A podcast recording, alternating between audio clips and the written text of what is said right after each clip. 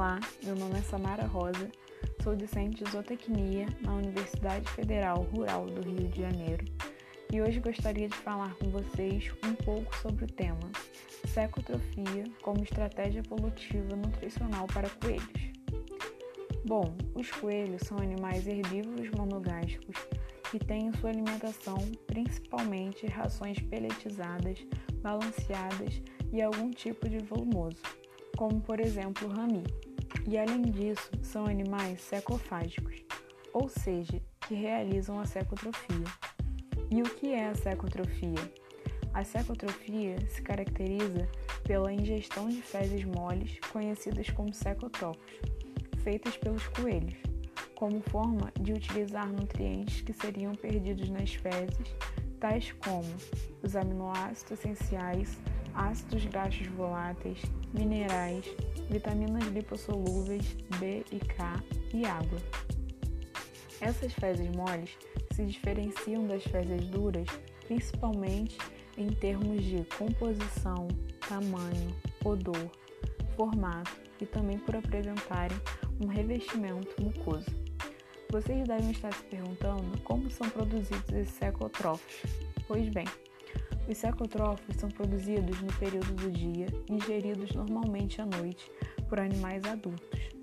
E em animais jovens, a ingestão ocorre em sua grande maioria durante o dia, sendo de difícil percepção desse processo, visto que as fezes moles são ingeridas diretamente do ânus, sendo engolidos íntegros e permanecem no estômago até que a camada mucosa se desfaça e recomece os processos de digestão.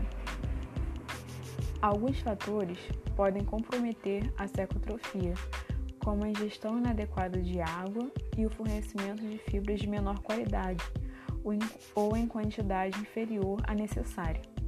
Além disso, a quantidade de secotróficos produzidos está relacionado à idade, quantidade e qualidade do alimento que está sendo ingerido. Como por exemplo, em dietas de baixo teor de fibra, a secotrofia será menor, podendo ocasionar distúrbios no seco. O trato gastrointestinal dos coelhos se inicia na boca e termina no ânus, sendo composto por boca, laringe, esôfago, estômago, intestino delgado, que é subdividido em duodeno, jejuno e ilho, intestino grosso, composto por seco, cólon e reto, e o ânus. O estômago tem como função produzir o ácido clorídrico, HCl, o pepsinogênio e o muco protetor. O pH encontra-se entre 1 e 2 e pode ser explicado pela secreção de ácido. Nesse compartimento existe uma pequena fermentação, que pode ser indicada pela presença de ácido lático. Uma curiosidade interessante é que os coelhos possuem um estômago pouco contrátil e eles nunca vomitam.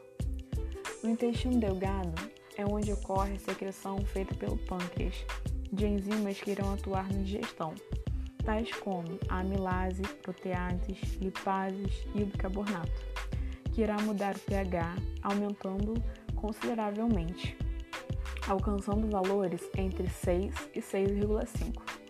A bile é sintetizada pelo fígado e secretada no intestino via ducto biliar e se torna muito importante na absorção de gorduras e vitaminas por sua ação emulsificante.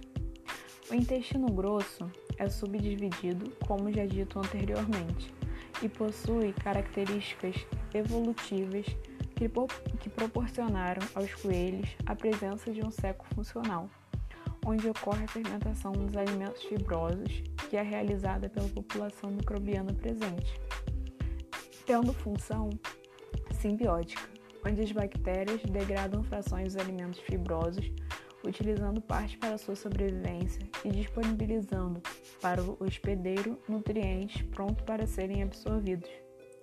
No seco, ocorre cerca de 16 a 18% da digestão da parede celular vegetal, sendo que os coelhos são animais que digerem melhor a fração de pectina presente na parede celular vegetal.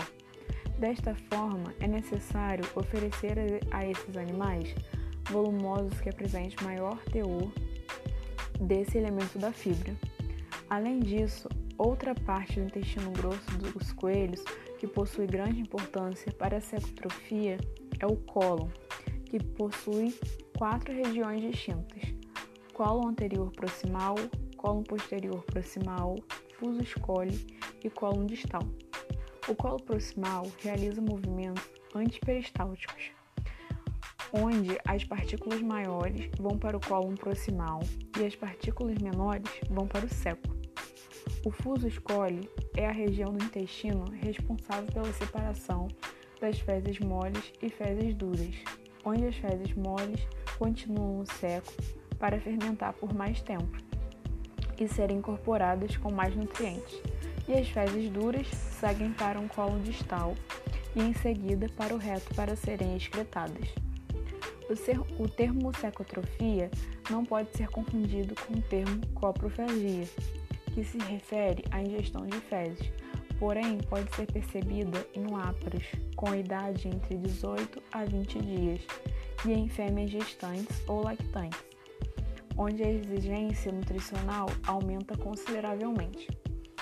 A melhor maneira de se evitar esse hábito é fornecer uma dieta balanceada e em quantidade adequada, respeitando a fase fisiológica e a idade do animal. E a cegotrofia? Quando se inicia em coelhos? Inicia-se a partir da terceira semana de vida do indivíduo, quando ele começa a se alimentar de alimentos sólidos.